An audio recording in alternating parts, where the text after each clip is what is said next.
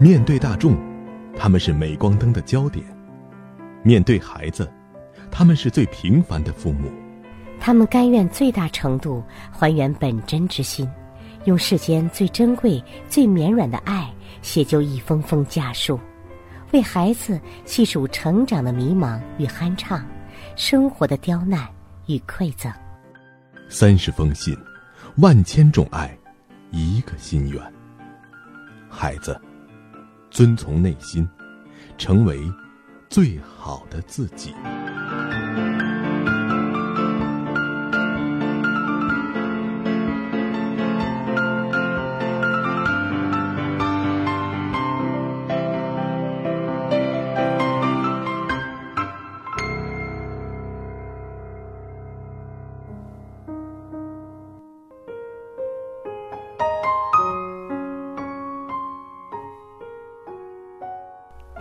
黄昏，走进公寓的花园，看到绿树林荫之中，一个五六岁的女孩子牵着一串长长的纸鸢，在青石路上蹦蹦跳跳的跑着。黑而柔软的长发，齐眉刘海，矫健的小身体充满活力。站在一旁，静静的看着女孩和她的嬉戏。即便是邻家的孩子。自己脸上也会情不自禁的浮出欣喜的微笑。所谓的同理心是，如果你爱自己的孩子，你也应该会爱一切的孩子。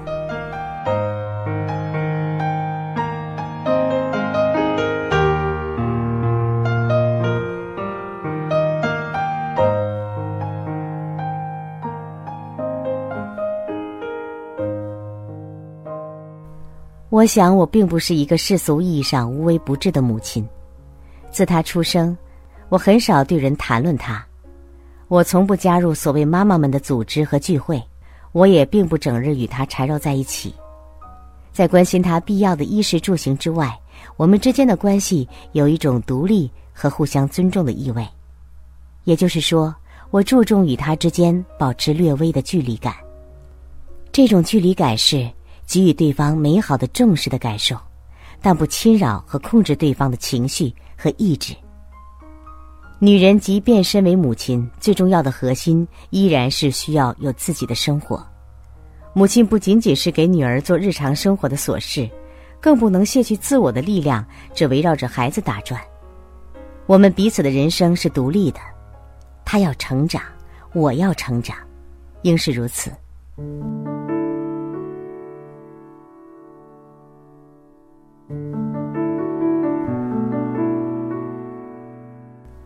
当他满了两岁，家里有一个与他能够相处和谐愉快的保姆，我开始恢复工作。有时我在书房独处很长时间，阅读、做笔记、整理资料、写稿子，见或有或长或短的旅行，几乎隔段时间就出发。那几年，因着种种机缘，去了英国、德国、日本、美国、印度、瑞士、意大利。希腊，时常与他分离。但每到一个国家，我会特意在博物馆或集市或商店里搜集漂亮的当地明信片，带回来之后贴满一面墙壁。有时他午睡后，我抱着还幼小的他，让他逐幅观赏五彩纷呈的明信片，告诉他这是佛罗伦萨的古城、纽约的帝国大厦、京都的寺庙、威尼斯的桥。世界很大，世界很美好。等你长大，这一切都在等待你去探索。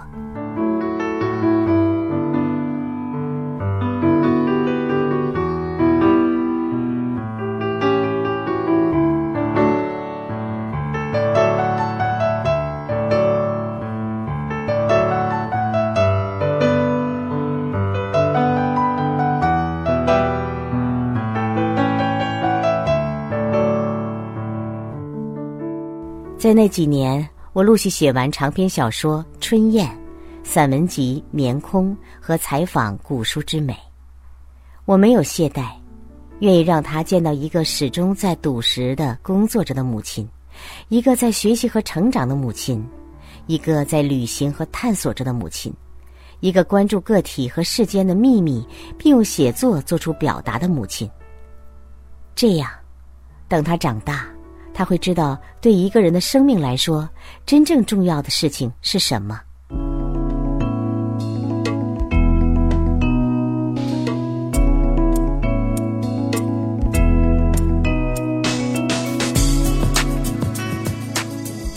三岁，他进了幼儿园。这家幼儿园注重孩子的品德教育和艺术发展能力，因此他经常带回来手工制作的作品和画作。我标上具体年月日，替他一一保存起来。家里有一个大樟木箱子，保存着他小时候穿过的花边小衬衣，一些出版人和外国编辑送给他的礼物，我给他缝制的玩具，家里老人给他做的绣花布鞋和织的小毛衣。他制作给我的生日卡片，都是宝贵的纪念。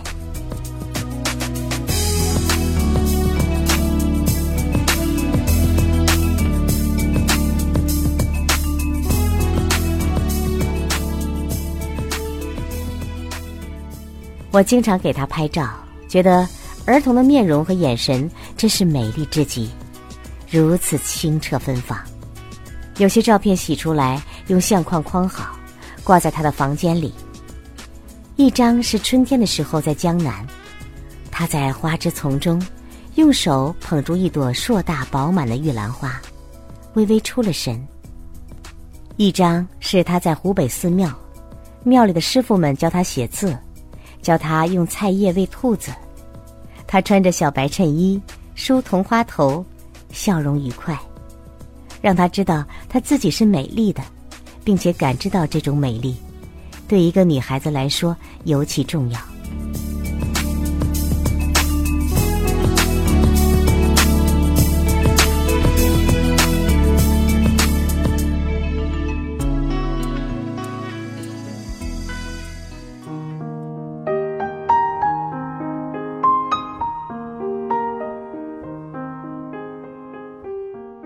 五岁多的时候。一直陪伴和照顾他的保姆，因为家里有事回了老家。我开始为他做细微琐碎的家事，每日早起给他做早餐，有时是用黄豆、松仁、葵花籽、红枣一起打豆浆，有时用鲜玉米榨汁，配上全麦面包和橄榄油，有时煮红薯粥。我并不精于烹饪，但他喜欢我做的苹果派。土豆泥和鸡蛋羹，时常提出要求，想再次品尝。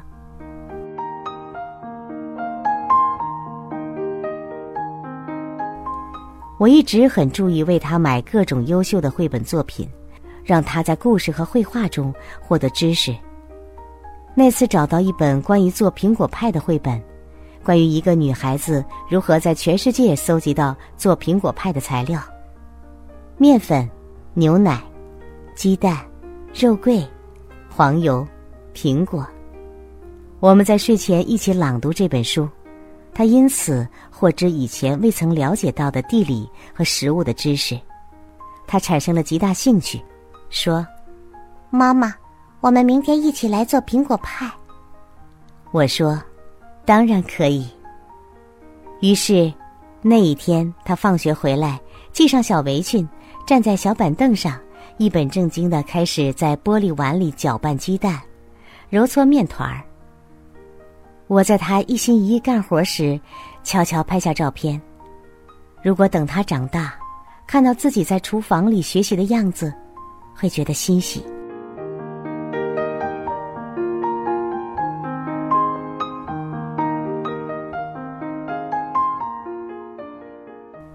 白日他在幼儿园上课。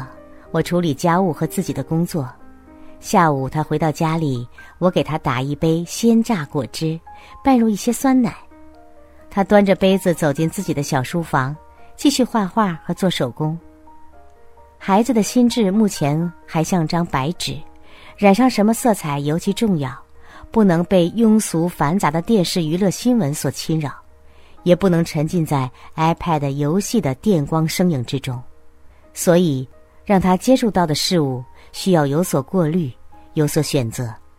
我从不对他寄托过多期望，也不试图用力灌输给他什么。有时听到一些母亲骄傲的宣称了自己的孩子会背下多少首古诗，背下《三字经》《弟子规》，甚至背下《老子》《庄子》。我从不试图要让他去学会什么，我只希望他自在的、喜悦的玩耍，对这个世界充满好奇，用他自己的方式去探索、去前行，如此而已。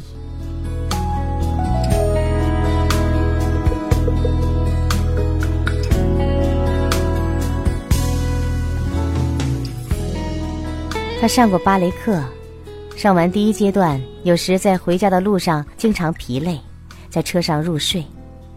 我问询他的意见，他说课太多，想休息。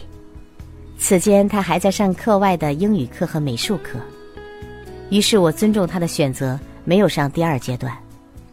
他有时回家自己看绘本、画画、做手工，就忘记做数学和拼音的作业，我也并不催促。因为终有一天他会正式学习这些。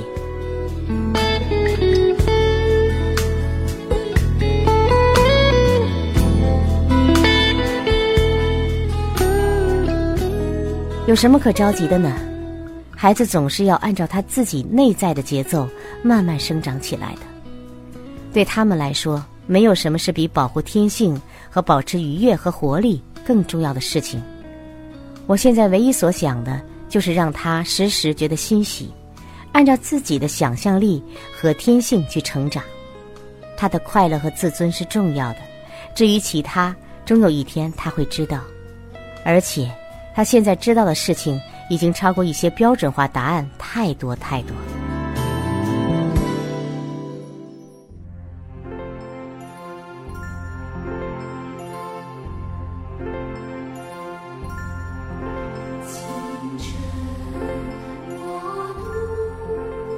那是我们最开心的时间，两个人在清朗凉爽的暮色中走走看看，有时就走得远。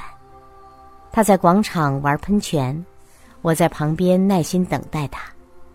回家之前，他则陪我一起去超市买好吃的裸麦核桃面包、酸奶和水果。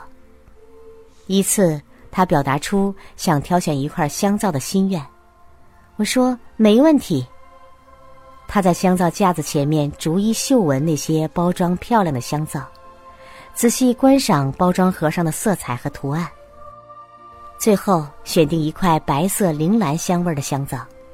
他说：“我喜欢这个香气。”我说：“好，回去之后就用它洗你的小手，这样你的手会散发出铃兰花的香气。”他听后显出开心的笑容，并积极的帮我推购物小车。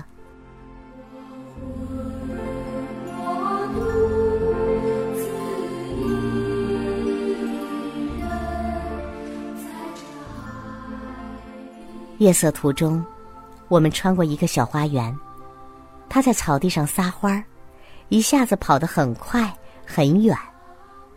小小的身影穿梭过樱花树林。薄荷草丛，穿梭过淡淡的皎洁的月光。我看着他的样子，觉得心里微微吃了一下，如同看到一朵露水中的花，一颗皇冠上的珍珠。有什么区别呢？这世间美丽的、纯真的存在，总是会让我们感动，会让我们敬重。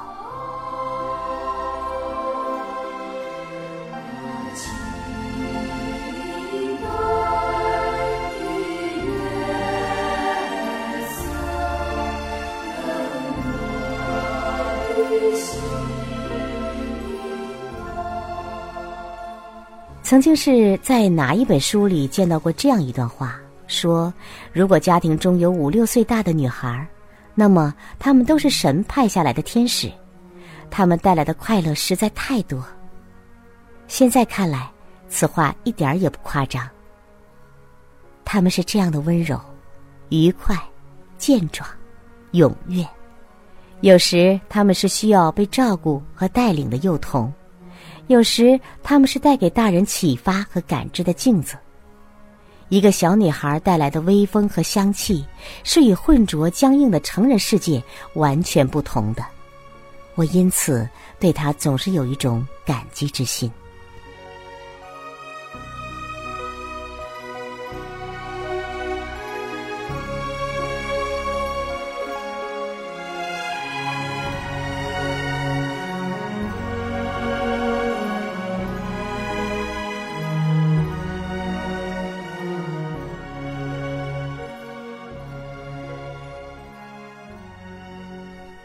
每天晚上，他睡觉之前，我们会举行小小的祈祷仪式。我把手轻轻放在他的额头上，低声在熄了灯的房间里为他祈祷。我说：“你会健康、快乐、美丽、安宁。你会是一个懂礼貌、爱学习的孩子。”你会成为一个对大家有帮助的人。在梦里，你看到一个蓝蓝的大湖，湖上有睡莲，有云朵的影子，旁边有起伏的山峦。天使和仙女会来问候你，你就会甜甜的入睡，直到天亮。于是，他在我的声音中。闭上眼睛，静静的睡着了。On the quiet street in the city, a little old man walked alone, shuffling through the autumn afternoon. And the autumn reminded him another summer's come and gone. He had a long, long midnight ahead, waiting for June. Then among the leaves near an orphan's home, a piece of paper caught his eyes, and he stood pick it up with trembling hands. And as he read the childish writing, the old man began to cry. Cause the words burn inside him like a brand.